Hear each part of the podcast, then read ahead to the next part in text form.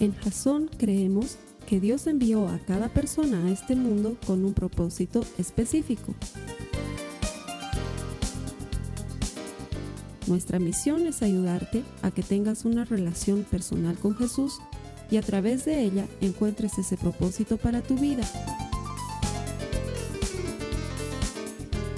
Queremos ayudarte a alcanzar ese propósito. Es nuestra oración que este podcast te ayude a tener visión, a tener jazón.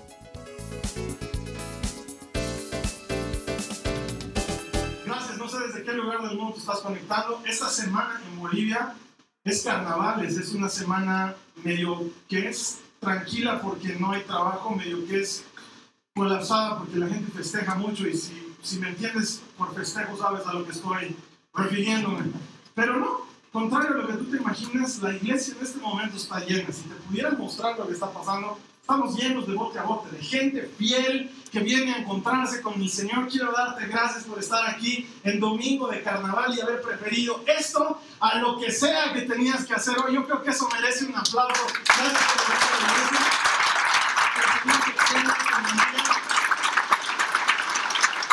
Gracias.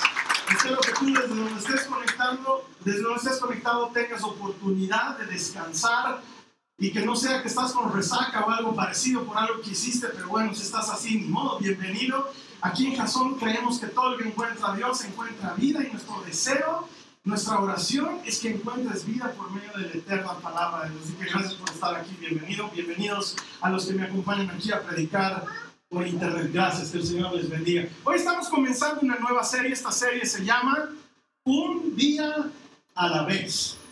Así se llama, Un día a la vez. Y el objetivo de la serie es más simple imposible. Durante cuatro semanas vamos a agotar los recursos bíblicos para que aprendamos a ser pacientes. Ese es el objetivo, que aprendamos a ser pacientes, que aprendamos a vivir una vida más calmada, más tranquila. ¿Por qué? Porque sé que vas a estar de acuerdo conmigo en este tema.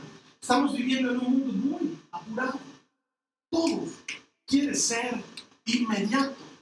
De hecho, trabajando en agencia de publicidad, he llegado a odiar una frase que el cliente utiliza mucho. Te llama en vísperas de fin de semana, por decirte un viernes a las 4 de la tarde, y te dice, te cuento que vamos a necesitar tres artes y vamos a necesitar un GIF y un spot de 15 segundos, y todo esto, hermanito, por favor, ¿me lo tendrás listo para ayer?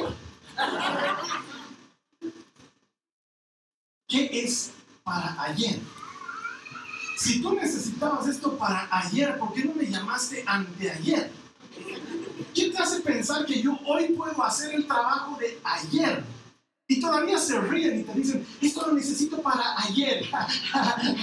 y que tú te rías así de, ah, ah. No es chistoso. No me causa gracia. He llegado a odiar esa frase. Esto lo necesito para ayer. Es una manera jocosa de decir lo necesito rápido, lo necesito pronto. Porque todos queremos las cosas rápido, todos queremos pronto, queremos que las cosas funcionen así. Y por eso no podemos vivir una vida más tranquila.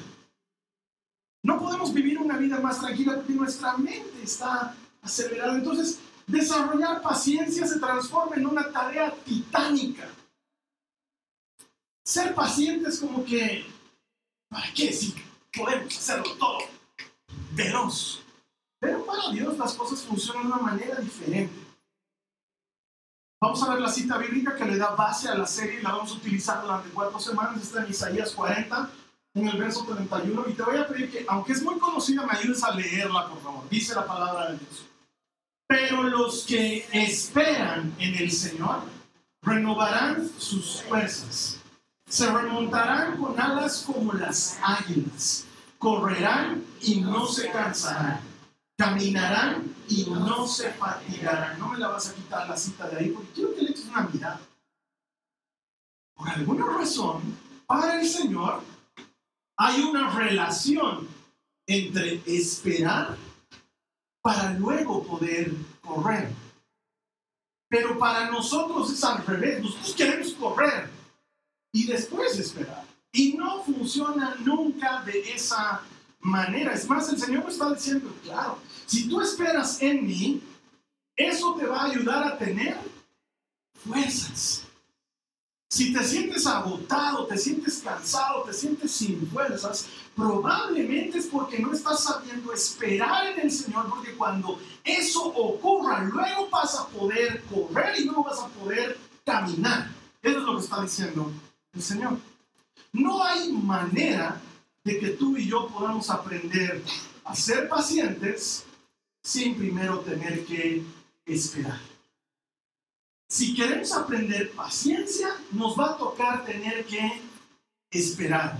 Y esa no suele ser la palabra favorita de la gente. La gente no quiere esperar, la gente quiere ya, quiere que funcione de inmediato. Y es porque, no te culpo, me pasa, nos pasa, el mundo nos ha atropellado. Nos vino encima y nos atropelló. 20 o 30 años atrás, por Dios, yo puedo hablar de 30 años atrás. 30 años atrás. Debes acordarte. Cuando había esa hermosa sensación de expectación en esa llamada que iba a ocurrir a las 11 de la noche. Habías quedado con tu chico, con tu chica en esa época, te decía, te voy a llamar a las 11 y contestar rápido para que tu mamá no se adelante. Entonces tú estabas ahí con el teléfono, esperando que suene. Veías la hora, llega a las 11 y sonaba. No dejabas que suene nada. Ya levantabas. Tu mamá también. Entonces, es para, es para mí, mamá. Esperabas que suene el colgado. Hola, hola. Esa invasión de dopamina en tu cerebro. Lo logré. Y hablabas horas. Y el proveedor de teléfono solamente te cobraba consumo mínimo, no importaba. Estabas, y estabas ahí, entre que dormir, con tu, Esa sensación hermosa, ¿no? Era lindo. La juventud no tiene idea de eso. Porque todo es inmediato. Todo es por WhatsApp. Y compartime tu ubicación para saber si estás en tu casa o no. Hazme un video en vivo contigo. Quiero ver la pared de tu cuarto. Quiero ver. Porque todo ahora es inmediato. Yo me acuerdo que antes era un milagro encontrar una farmacia abierta en la madrugada. Si alguien se te enfermaba en la casa, ir a encontrar una farmacia abierta era un milagro. Tú ibas y las farmacias estaban cerradas, pero tenían un letrerito, un papelito donde decía farmacias de turno. Y te decía qué farmacias en el resto de la ciudad estaban abiertas. Hoy en día, a las 4 de la mañana, puedes encontrar sándwiches de lomito en la calle. Puedes comer, o sea, ya no importa si estás enfermo, hasta comida hay a cualquier hora de la madrugada, porque todo tiene que ser inmediato, como lo quiero, cuando lo quiero. Antes tenías que hacer fila en el banco el viernes para sacar plata para el fin de semana. Porque si a tu familia se le ocurría que querían hacer algo el fin de semana y tú no habías sacado plata, oh, esa era la gran excusa para los tacaños. La esposa decía, le invitaremos a mi mamá a tomar esta tarde a la casa. Tú dices, ay, no he sacado plata. Estoy sin plata, decía, ¿no? Y todos se las tenían que chupar. ¿Por qué? Porque no había manera de conseguir dinero un fin de semana. No había manera. Hoy Hay cajeros automáticos a pedir de boca. Estás en una tienda, los zapatos de tus sueños, no tienes plata. Hay cajero, mejor aún, ellos tienen la terminal del banco para que tú pongas tu tarjetita y compres los zapatos de tus sueños. No tienes que ahorrar para tus zapatos. Págalo con tarjeta de crédito en 16 cómodas cuotas divididas entre tres. Te hacen creer que lo pagas a dos bolivianos por mes y tú... Ese rato, ¿para qué esperar a tener esos zapatos cuando puedo tenerlos ahora? El mundo nos ha atropellado con su inmediatez, todo es inmediato, todo es rápido. Los jóvenes de hoy jamás entenderán lo que significaba haber estado llamando durante seis horas a la radio y decir, por favor, que me, entraba tu llamada te emocionabas, ¿no? Y te contestaban y te decían, las 98. Y tú dices, "Ay, por favor, quiero, quiero pedir un tema. Por cierto, el tema lo había puesto mil veces ese día, pero no lo habías podido grabar completo. Entonces, por eso pedías el tema. Por favor, ¿me lo puede poner de Level 42 eh, Lessons in? Y entonces te decía, va a ir en la siguiente tanda. Decía, Tú estabas ahí, así con tus dedos, así, para grabarlo en un cassette. Y en cuanto comenzaba, ponía rec, ¿no ves? Y te has perdido el primer ching, no importa, pero ya. Y esa canción te enseñaba a orar. ¿Por qué? Porque durante lo que duraba la canción, por favor, que no que no que no por favor. ¿Por qué? Porque a veces a los locutores les daba en la parte más linda, chin, chin, chin, más 90, te la arruinaba la canción. Pero cuando no toda la canción, cuando no habla, terminaba de grabarse la canción, había hablado, tú ponías stop y sentías cómo se relajaba todo tu cuerpo. Y luego ibas en tu auto con la canción, escuchándola una y otra vez, lo habías grabado en tu propio cassette.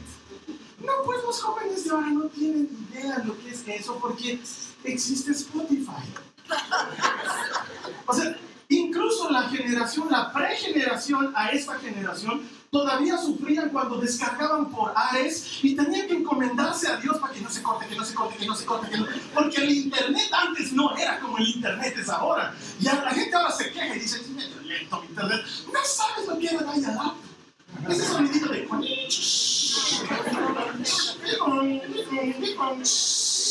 Era para ti la gloria, me estoy conectando. Ah, no, ahora todo es inmediato. Ahorita, ahorita tú estás conectado. Porque todo es inmediato. Yo me acuerdo que uno llegaba a su casa botando el zapato, no saludabas a nadie, tirabas la chamarra y sentías la tele. Y, ah, ya me he perdido, ¿qué habrá pasado? ¿Se habrán besado? ¿No se habrán? Ya nos, te has perdido la primera parte. Hoy en día, ¿a quién le importa? Lo vas a ver en Netflix a la hora que quieras, cuando quieras. No vas a ver ese capítulo, vas a hacer maratón. Vas a ver cuantos capítulos quieras porque hoy todo es rápido, hoy todo es inmediato. Si hay algún hermano o hermana aquí que dice, ¿cómo se hace eso? Estás en otra época. Ven, por favor, nos hemos ido, te hemos dejado. Ven, no, te hemos dejado hace rato. Ay, gracias, hermana, el Señor, el Señor te bendiga. Gracias. A su salud, hermanos. No quiero sonar a viejo, porque yo sé que diciendo esto sueno a viejo y tú estás diciendo, ay, qué viejo. Estamos envejeciendo juntos, vamos allá. No es un tema de vejez. Lo que quiero es que nos demos cuenta de la inmediatez a la que el mundo nos ha empujado. Nos ha empujado. Y nos hemos acostumbrado a que todo sea inmediato. Lo bueno de eso es que hay una infinidad de cosas a las que tenemos acceso ya. Y eso es bueno.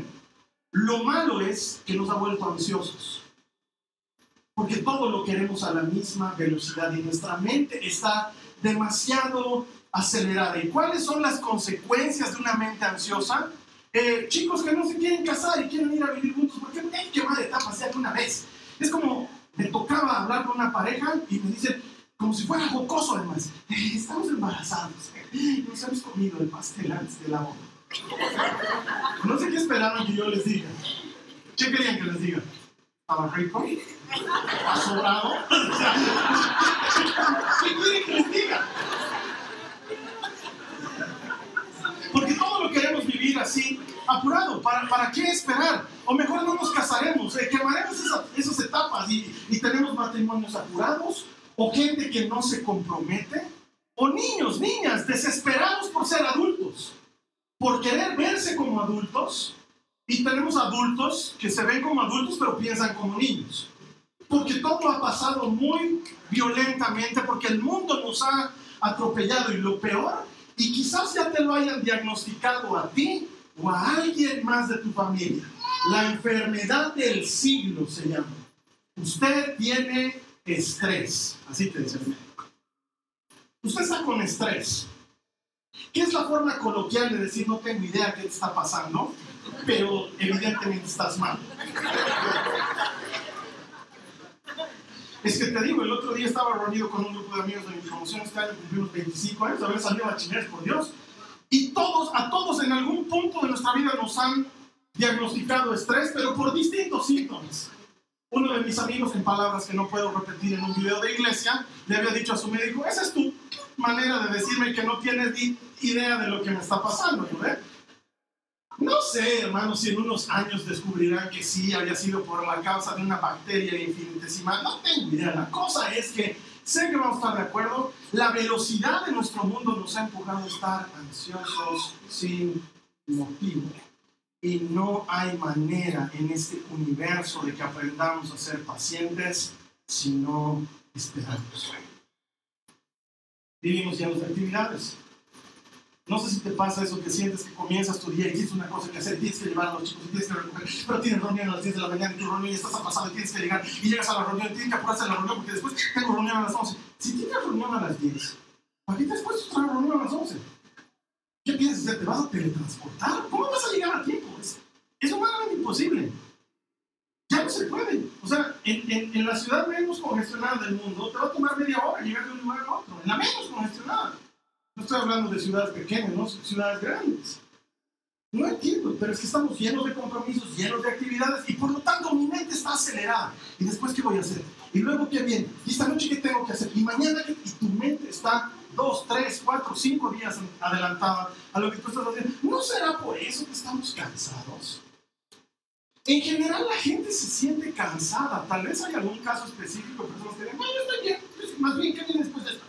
Pero en general, la gente se siente cansada. Sienten que necesitan descanso, pero es como que el mundo entero no te dejara porque necesito esto para ayer. Y entonces todo tiene que ser inmediato. Y, y con Jesús no funciona de esa, de esa manera. ¿Cómo te imaginas que caminaba Jesús? Lo primero que pasa en nuestra cabeza es alguna película de Jesús. Pero hasta las películas. Yo no me acuerdo haber visto una película de un Jesús apurado. la multitud está ahí y, y, que Felipe se le acerca y le dice, mucha gente para dar de comer, los despacharemos y que Jesús diga, uy, despachados ya, bien, pues se va a hacer de noche, vamos a comer nosotros, pero tenemos reservación en algún lugar, nos va a agarrar la noche en cualquiera, vamos, Carlos, vamos, recojan las cosas, vamos de una vez. Jesús nunca andaba apurado, nunca en la vida lo ves apurado. Él andaba tranquilo entre la multitud, caminaba despacio entre la gente, no tenía prisa, no tenía... Está caminando un día una mujer sirofenicia. Esto quiere decir que era de un pueblo no judío. Empieza a hablarle en el camino. Mientras él caminaba, le dice, por favor, Señor, ayúdame. Tengo una necesidad, ayúdame. Y Jesús parecía que estaba con headphones, escuchando su propia música. No le tiraba bola a la mujer. Y la mujer insistía, por favor, maestro, ayúdame, necesito tu ayuda. Él caminaba tranquilo, miraba a un niño, le limpiaba su moco, seguía caminando tranquilo. Los que estaban hasta aquí eran los discípulos. Decían, ¿qué, qué fregada esta mujer? ¿Qué le pasa? Oye, mira, está tocando a Jesús, ¿qué le pasa? Y Jesús nada, él caminaba tranquilo. Entonces los discípulos que estaban desesperados, por favor, Jesús, despachala, despachala. Jesús dice, no, tranquilo. Él sigue caminando. La mujer sigue importunando, Jesús, por favor, ayúdame. Hasta que se da la vuelta y le dice, yo no he venido a los sino fenicios, yo he venido a los judíos. Gracias. Sigue caminando. Y la mujer dice, no, no, no puede ser, por favor, solamente tú puedes responder mi necesidad. Y Jesús se da la vuelta y le dice, no está bien darle la comida de los hijos a los perros. ¿Sí me? Y la mujer le dice, sí, tienes razón. Pero los perros también comemos lo que cae de la mesa de los hijos. Jesús hace una pausa. Entonces, ¿qué va a decir?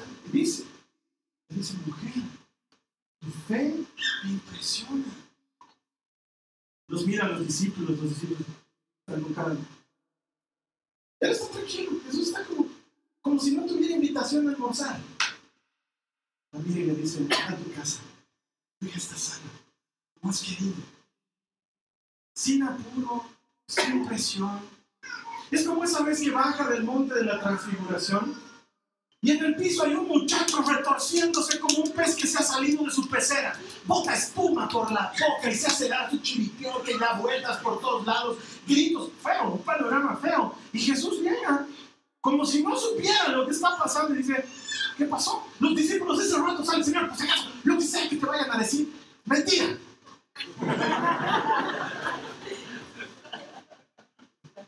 Jesús no está curado. Se acerca al papá del muchacho y le dice, contame, ¿qué está pasando? El papá está desesperado, le dice, mi hijo tiene un demonio que lo mete al fuego y lo bota al agua y tus discípulos no han podido sacar el demonio y Jesús los mira. Y los discípulos los mira, lo mira al papá, lo mira al chico, mira al cielo y dice, ¿hasta cuándo los tengo que aguantar? ¿Hasta cuándo? Ah, ¿Por qué? Contame, ¿hace cuánto le pasa? Encima sigue charlando con el papá. El chico está ahí. Y Jesús está, ¿hace cuánto le sucede? Y el papá está, desde que era chico, de siempre así, así vieja, no sé, trae problemas, de un colegio, otro colegio, que no sé. Y Jesús está ahí como médico que toma nota de los síntomas, ¿no? Tranquilo. Está en él decir, basta, y el demonio se callaría. No, Jesús está tranquilo. No se apura. Me desespera que no se apure. Yo quiero que lo solucione ya. Además, ya he leído el capítulo, entonces de una vez pasa.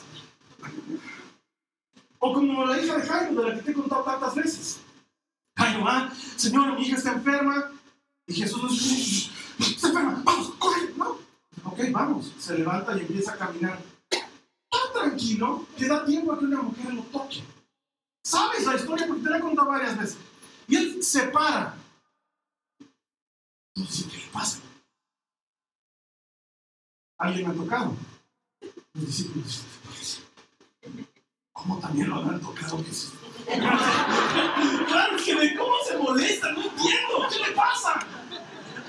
Siempre te, yo me lo imagino a Jairo ahí. Y Jesús está, no, estoy hablando en serio, ¿quién me ha tocado? Y los discípulos dicen, Señor, todo el mundo te está tocando, mira, yo te tocaba ya.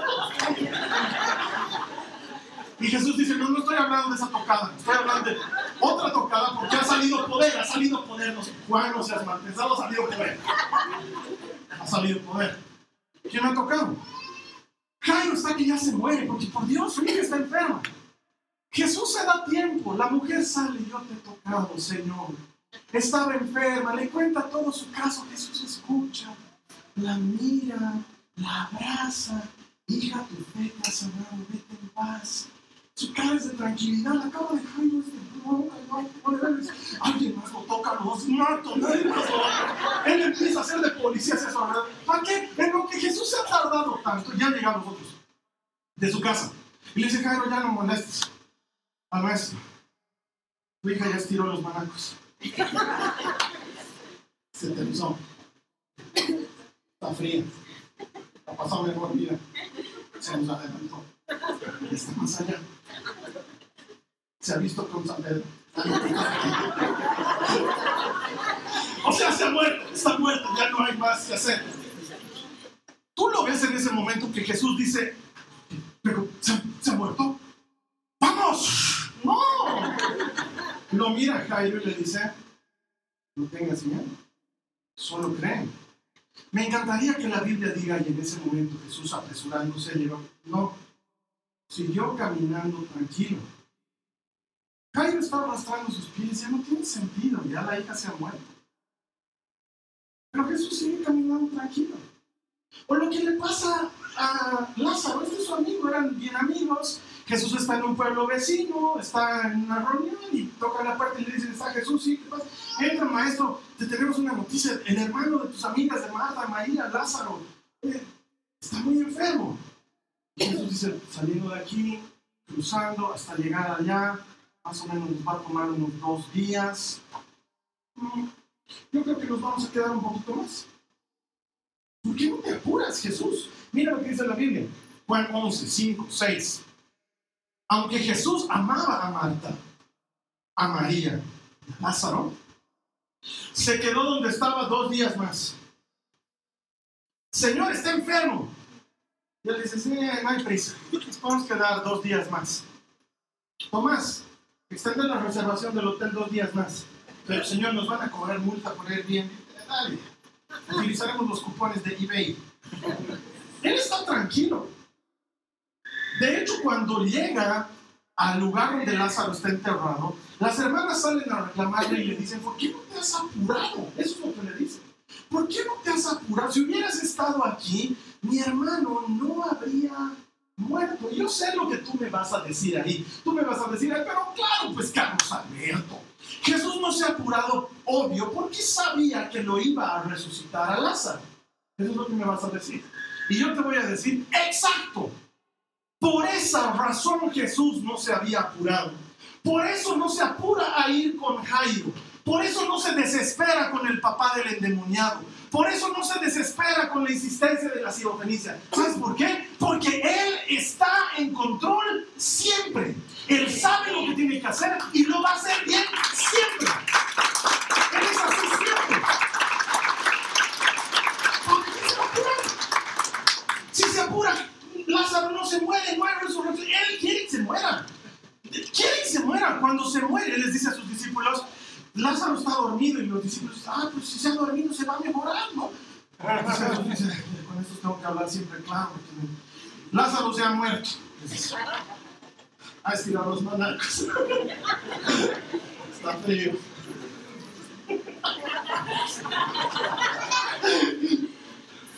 Y me alegro, les dice. Me alegro que haya pasado. Porque así cuando lleguemos allá ustedes también van a creer que yo soy. Entonces yo digo, si Él está tranquilo porque todo está bajo control, ¿no deberíamos nosotros tener la misma actitud, puesto que creemos en el mismo Dios que tiene todo bajo control? ¿Para qué nos apuramos? De todas maneras, Él hará lo que tenga que hacer. Y saldrá como Él quiere que salga. Y la Biblia dice que sus pensamientos para nosotros son de bien y no de mal. Hay mucho en lo que podemos confiar. Pero es que nos cuesta estar quietos. Es una de las cosas más difíciles, por lo menos para mí, no sé para ti. Yo desde chiquito, seguramente, no sé, tengo que preguntar a mi mamá por qué no me hizo diagnosticar. Seguramente yo tenía hiperactividad, alguna de esas cosas que tienen los niños. Yo siempre me he movido. A mis 14 años conocí a Jesús y me quisieron meter al grupo de niños. ¿Cómo me vas a meter a mí al grupo de niños? Yo me metí al grupo de jóvenes grandes. Es como que aquí en Jason tenemos el Cayo, que es el grupo de jóvenes chicos, y tenemos Cayo más 21 se llama, porque es de los jóvenes independientes que se pagan sus megas de su celular. A mí de 14 años me hubieras visto entre los que se pagan sus megas de su celular. Yo estaba ahí. Y donde yo he crecido, teníamos reuniones de oración donde la gente se sentaba, no como aquí que adoramos todo el rato de pie. Nos sentábamos, agachaban la cabeza, cerraban los ojos. Pero Carlos Alberto, no, tengo un gusano adentro, entonces yo me movía, y me paraba de rato en rato, iba a la puerta, volvía. Entonces me acuerdo que una hermana me dice, Carlos Alberto, estamos orando, tienes que estar quieto. ¿Cómo me puedes pedir a mí eso? Ahora que soy viejo no puedo estar quieto. ¿No ves cómo me muevo como si tuviera gusanera todo el rato? No puedo. A ver, estar un ratito así, pero dije, ¿qué voy a poner? Yo todo el rato tengo que porque hay algo dentro de mí que me dice que tienes que enseñar. Entonces, imposible, yo no puedo. Entonces les he causado pues durante mucho tiempo problemas a los hermanos porque decían, el Carlos Alberto inquieto, lo pondrán cerquita de la puerta. Ahora lo estoy pagando con la María Joaquín. No puedo tenerla quieta, la María Joaquín, no puedo tenerla quieta. Pero a veces como papá me toca decirle, ya, quieta, y la abrazo, y no se mueve. Trata de zafarse. Yo soy más fuerte. Además, yo sé cómo es querer zafarse, entonces sé las manos, la agarro, porque yo sé que estar quieto es difícil. Pero Dios quiere que estemos quietos. Mira lo que dice el Salmo 46 en el verso 10, dice, ayúdame a leerlo, ¿qué dice? Quédense quietos y sepan que yo soy Dios. Quédense quietos. Para Dios hay una conexión entre estar quieto y conocerle entender cómo obra. En la Biblia lo vemos muchas veces, yo te menciono un par de historias, había un rey que se, un rey que se llamaba Josafat, y este rey tenía que ir a pelear contra un grupo de moabitas y amonitas, unos pueblos que están ahí cercanos. Los iban a matar a los israelitas porque eran mucho más en ejército y en cantidad y se habían aliado. Y entonces eh, Josafat y todo el pueblo hacen ayuno, oran, claman al Señor y dicen, Señor, ayúdanos. Y el Señor le da instrucciones específicas a Josafat. Vas a ir al valle de Beraca, te vas a parar ahí con todo el ejército listos para la batalla, pero no se van a mover, van a estar quietos y van a ver que yo soy el Señor. El ejército va, todo el ejército del rey, con sus mejores armaduras y sus armamentos listos y con el rey al frente. Y cuando llegan al valle de Veraca, el rey les da las instrucciones y les dice, muchachos, la instrucción del Señor es clara, vamos a hacer el Mannequin Challenge. Nos vamos a quedar tiesos, no nos vamos a mover. Así que todos en este momento, posición de batalla, ya. Se ponen así. No se movían. Ahí pasaba uno con su celular, y estábamos nosotros. Entonces, llegan los moabitas y los amonitas. Y pasa lo extraordinario. Uno le dice al otro, ¿cómo estás tocando? Yo no te he tocado, me has tocado, me corta la oreja, empiezan a matarse entre ellos. Los, los israelitas eran así quietos y de pronto les saltaba sangre. Un hígado en su cara. Los moabitas y los amonitas se sacan la mugre entre ellos sin que Israel mueva un solo dedo. Quedan esparcidos los cadáveres ahí delante de ellos. Israel gana la batalla sin haber hecho esfuerzo. Cuando ven que ya no queda nadie vivo, entonces ahí Josafat dice, ya podemos movernos. Y encuentran una billetera, se la levantan, y empiezan a despojarlos. Y ese día, dice la Biblia, hubo, hubo gran matanza y gran despojo porque Israel salió vencedor, porque su Dios peleaba por ellos. Cuando ellos estaban quietos, o como Gedeón, se consigue 300 soldaditos y Dios le dice ustedes, su, único trabajo es llevar unas tinajas, unas antorchas allá de nada más. Cuando yo les dé la orden, ustedes rompen la tinaja. Entonces se paran al borde de un valle, abajo estaban los madianitas, que tenían que pelear contra Israel. Estos 300 se enfrentan a un ejército de miles. Cuando están al borde calladitos, Dios les dice a mi orden, por Yahweh, por Gedeón, botan sus pinas, se enciende un incendio allá alrededor, los madianitas salen y dicen, ¿qué es eso? No sé, empiezan a matarse entre ellos otra vez, orejas vuelan, dedos, sangre por todo. Los israelitas estaban ahí mirando, como en película, bien todo lo que pasaba en 3D. En cosa de 20 minutos todo Madian ha muerto. Israel no ha sacado una espada porque ni tenían espadas. Ellos experimentan lo que es estar quieto y ver cómo Dios hace su trabajo. Por eso quieren que estemos quietos, para que conozcamos quién es Dios. Es difícil, porque cuando Dios viene a saber, estate quieto, tú quieres hacer. Y Ustedes saben, yo aquí les enseño que cuando tenemos que hacer algo lo tenemos que hacer, que si tienes que ir al médico vayas, que si tienes que buscar empleo repartes currículum, siempre te lo digo, pero hay un momento en el que el Señor te dice, para, aguantate, porque ser paciente requiere que aprendas a esperar. Nunca en la vida vamos a poder aprender paciencia si no nos toca esperar primero. Pero cuando esperamos, observamos a Dios haciendo cosas y le conocemos. Hay una canción antigua de este cantante que se llama Jesús Adriano Romero.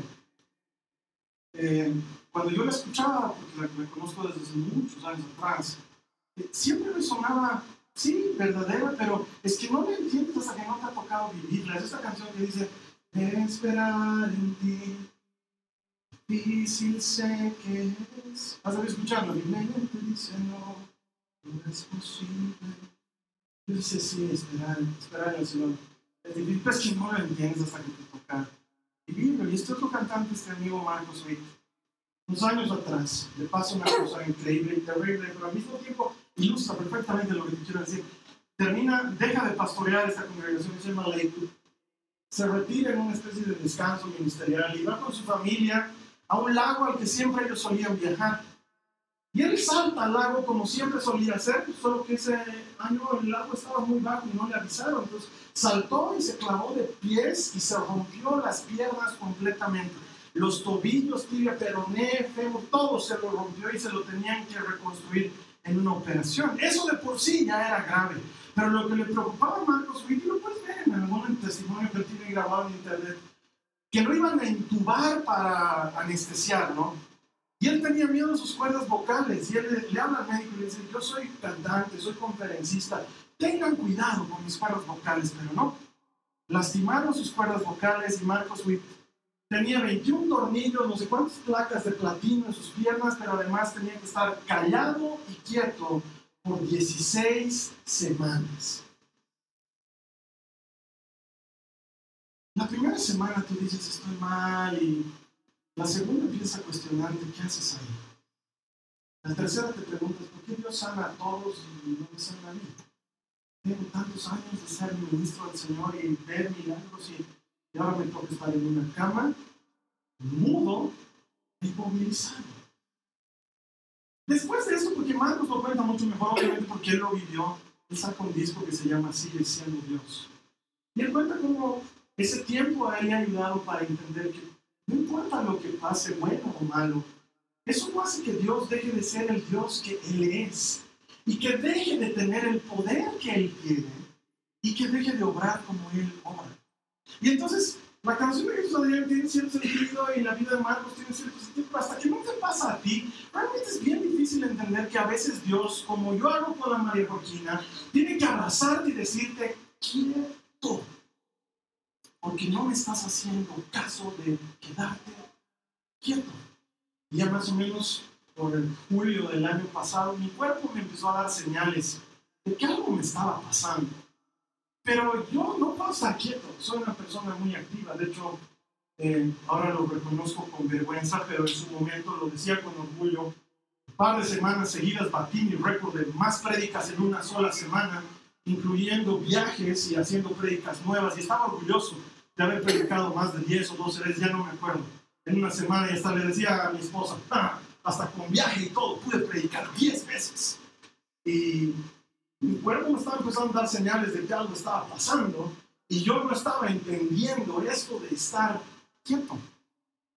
Pero de pronto, esto se vuelve más agudo y más difícil y empiezo a sentir una serie de síntomas complicados que me llevan a ir al médico para una y otra cosa. Y te digo, tal vez no lo entiendas al, nivel que yo lo vivo, pero eh, hasta antes de esto yo nunca me enfermaba de nada. O sea, nunca me he roto nada, nunca me han operado nada. Ni gripe me daba, es más, cuando estaba enfermo de gripe, el catedrático no me creía que estaba enfermo de gripe, le estoy bien enfermo.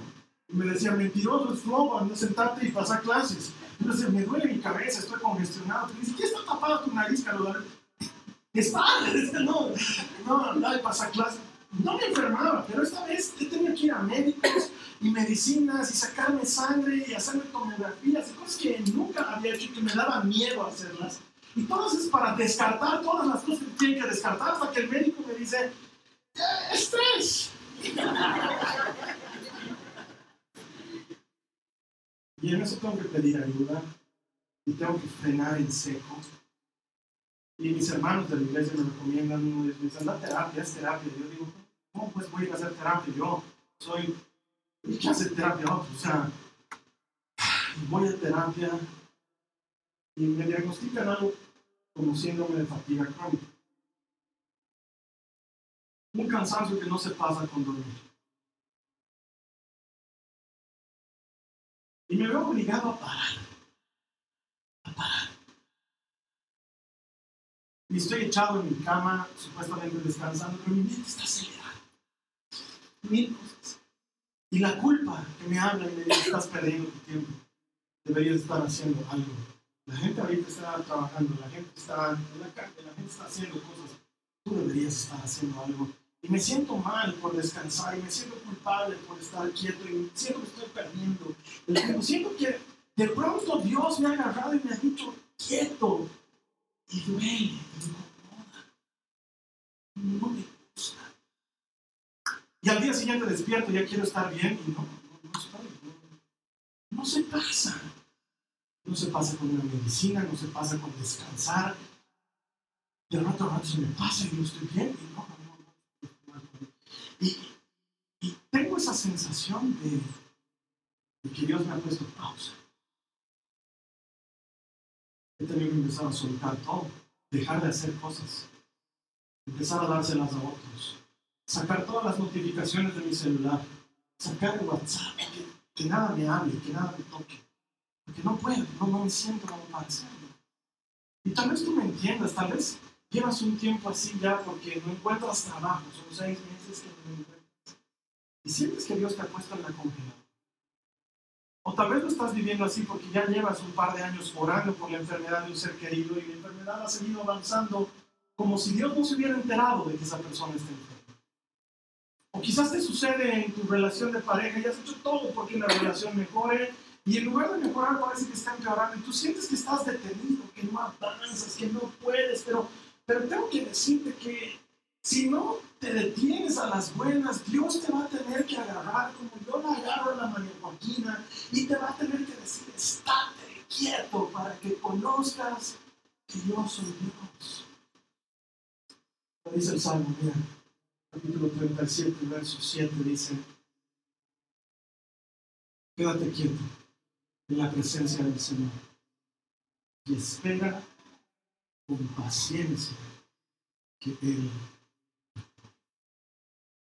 ¿Cómo puedo tener paciencia, Señor? Vas a tener que esperar. Vamos a tener que activar el botón de pausa. No es agradable. Pero a veces que hacerlo porque no lo hacemos nosotros. Durante tres o cuatro años estaba orgulloso de no haberme tomado un día Es. Están ahí los mandamientos en la Biblia y todos son importantes para nosotros, pero por alguna razón los cristianos hemos pensado que el mandamiento ese que se guarda el sábado, ese no cuenta para porque Jesús se peleaba con todos los que decían sábado, entonces hay que trabajar sábado. Y el asunto de Jesús no está en el sábado como día, el asunto de Jesús está en el descanso como deleite. El descanso debería ser deleite, no debería ser culpa. Entonces, si no paras, Carlos, ay, yo tengo que decirte quieto. Y entonces me viene a la memoria otro cantante, y no que me ponga al nivel de ellos, pero experiencias similares. Este Alex Campos. Llega un momento en que enferma de pólipo en la garganta. Y el médico le ordena que no puede hablar ni cantar.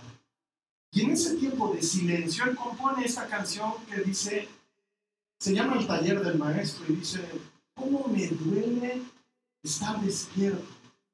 no Eso no lo entiendes hasta que te toca vivir. Yo estoy aquí para decirte, no esperes a que te pase. Ya para de una vez. Porque a ser paciente solo se aprende esperando. Y cuando el Señor te mete al taller del maestro, duele. Pero siempre es para algo bueno nunca para algo malo. Estar en el taller y sentir la lija y la sierra que corta y el martillo que voltea duele. Y tú quieres que ya al día siguiente se pase, tú dices, ojalá hoy día no haya lija. Y al día siguiente hay lija otra vez.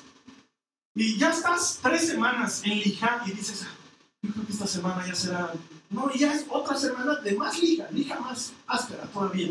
Y sientes que no pasa, pero quiero que sepas no va a durar para siempre, pero siempre va a ser para algo bueno. Tu vida nunca más va a ser la misma. Eso es algo que sí tienes que entender una vez que entras al taller del maestro. No va a ser lo mismo al salir, pero no va a ser malo, va a ser bueno. Entonces estoy con mi terapeuta, mi terapeuta, estoy quejándome con alguien, pues finalmente me quejaré con alguien, ¿no? Entonces, le digo, ya estoy cansado, me deprimo porque todos los días estoy mareado y todos los días eh, no, no, logro, ni echado ni parado, no logro que se me pase ni con pastillas ni sin pastillas. Y mi terapeuta me dice, eso te va a pasar, se te va a pasar. Yo digo, oh, desgraciado, pero ahorita me están poniendo... Es que no me da mucho ánimo, eso se te va a pasar. Y, me dice, a ver, ya, si ahorita estuvieras bien, si en este mismo momento se te pasa y estás bien, ¿qué harías? ¿Para qué quieres estar sano? Y su pregunta me manda al limbo, hermanos. Se supone que eso debe ser fácil de responder. Me quedo así pensando, me río y le digo, ¿te vas a enojar? Si ahorita estuviera bien, me iría a trabajar. Y ella me dice, ¿te das cuenta? Por un lado, tu cerebro te está diciendo, haz más, y por otro lado, tu cuerpo te está diciendo, no me da gana. Y ese día me dio de tarea y me dijo, anda a pensar para qué quieres estar sano. Y la siguiente semana me cuentas. Un día salimos a caminar por el jardín con la Carly. Tenemos un jardín hermoso que nunca uso. Nunca lo uso. Está ahí. Para los que no viven en La Paz, tener un jardín en La Paz es como, no sé, pues, en Santa Cruz tienen jardín porque sin esfuerzo chiqui crece por todos lados. Aquí en La Paz no, es un, es, un trabajo arduo tener un lindo jardín. Salimos a pasear el jardín y la Carly, que es un regalo de Dios, está mi mano y me dice, ¿qué sientes ahorita? Yo le digo, bronca.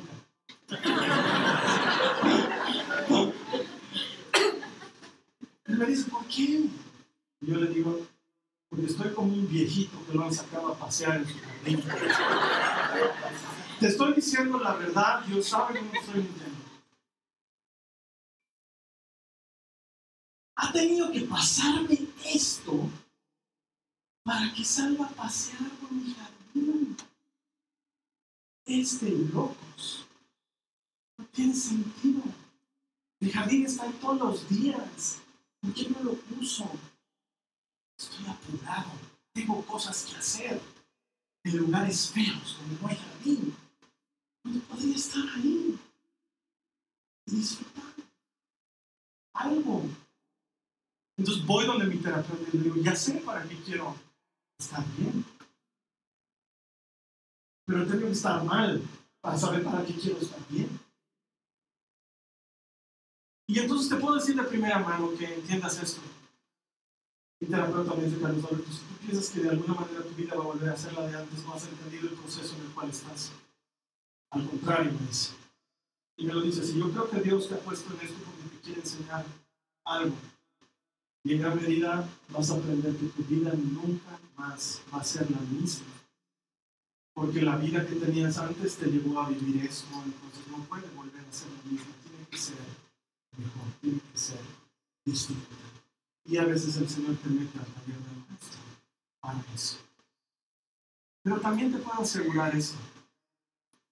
El taller del maestro no es el fin, es el principio. Mira lo que dice Proverbios 4, 18. Dice, el camino de los justos es como la primera luz del amanecer que brilla cada vez más hasta que el día alcanza todo su esplendor. Así es el camino del justo, de aquel que ha sido justificado por la sangre del poder. Comienza oscuro, pero luego se va a poner un poquito más brillante, luego más brillante, y luego va a brillar completamente. Eventualmente algo esto pasará, va a pasar la escasez de trabajo va a pasar, la enfermedad va a pasar, el desamor va a pasar. ¿Qué quieres que aprenda? ¿Qué quieres de mí? Que vayas calmado. A vivir un día a la vez. Jesús fue claro. Te preocupas por mañana. He leído la Biblia varias veces. En ningún lugar nos garantiza que mañana amaneceremos vivos. En ningún lugar. Pero ¿sabes qué te garantiza? Que tendrás pan sobre. Que el vestido de hoy te durará para hoy. No te promete que tendrás vestido nuevo mañana. Pero te promete que el dueño aguantará. Te promete que su misericordia es nueva hoy te promete que su gracia aguanta para hoy y que su favor, su favor está sobre ti hoy. Y mañana, no sé, tal vez no amanecemos vivos, pero quién sabe si es una buena idea vivir un día a la vez. Viviendo bien. Es que Carlos Alberto lleva mucho tiempo enfermo. Hoy más. Dale hoy. Un poquito más hoy ya mañana estaré sano. Muy bien. Quisiera decirte, no lo sé. Y para mí lo sé. Sé que esto no ha terminado. Entonces cada día le pido al Señor, dame fuerzas para hoy. Y al final es lo que tengo hoy. Y ayudarme a conocerte más hoy. Y amarte más hoy. Y si he hecho eso hoy, entonces estoy satisfecho. El taller del maestro es eso. Y las siguientes tres semanas te voy a seguir hablando de eso. Para que tú y yo aprendamos a ser pacientes. Aprender a esperar. Estar quietos. Y así conocer que es Dios. De alguna manera Él quiere que, estando quietos, conozcamos lo que es capaz de hacer. Si ya te ha pasado y estás como yo en el proceso, bienvenido al club. El taller del maestro es amplio, allá, allá adentro. Si no te ha pasado, no esperes a que te pase. ¿Qué tal si aprendes hoy a vivir un día a la vez? Vamos a cerrar nuestros ojos, vamos a orar. Estás ahí conectado, voy a pedir que ores ahí donde te encuentres. Cierra tus ojos. Dile al Señor esta oración. Yo te voy a ayudar, pero dile al Señor esta oración. Señor, reconozco que he estado apurado, viviendo con prisa, ansioso, temeroso. Hoy quiero cambiar. Ayúdame, Señor, a vivir un día a la vez. Fuerzas para hoy, gracia para hoy, alimento para hoy. Necesito. Sé que no me faltará. Señor, quiero caminar a tu ritmo, a tu paso. De todas maneras, si me adelanto, igual tendré que esperarte. Es mejor que camine a tu ritmo, a tu paso. Hoy me declaro disponible. Quiero aprender de ti. En el nombre de Jesús. La siguiente semana vamos a seguir hablando de esto, un día a la vez, así se llama la serie. Vamos a seguir aprendiendo sobre paciencia. Te aseguro que la Biblia tiene mucho que decir al respecto. ¿Qué tal si me ayudas compartiendo este mensaje con alguien más? ¿Quién sabe? Esa persona que tú conoces que encuentra el momento perfecto para hacer una pausa en su propia vida a partir de un mensaje que le dé esperanza. No, yo sé, yo no puedo llegar a esa persona, pero tú sí puedes llegar a él. Dar una mano, compartirlo, es completamente gratis. Y aquí en la pantalla a mi alrededor tienes una serie de recursos para compartir. Luego la siguiente semana vamos a seguir hablando sobre paciencia y en tanto eso suceda, mi oración y deseo es que el Señor te bendiga. Y que juntos tú y yo y la gente que pueda recibir este mensaje podamos experimentar esta verdad. ¿Estoy me encuentro a Dios? Encuentro a Dios. Voy a estar esperando aquí la siguiente semana. Esta ha sido una producción de Jason Cristianos con Propósito. Para mayor información sobre nuestra iglesia o sobre el propósito de Dios para tu vida, visita nuestro sitio web www.jason.info. Allí encontrarás muchos recursos para animarte en tu relación con Dios, enseñanzas, nuestro blog, prédicas y mucho más. Te lo deletreamos www.jazon.info. También puedes visitarnos en nuestro sitio en Facebook www.facebook.com barra jason.info. Que Dios te bendiga abundantemente. Muchas gracias.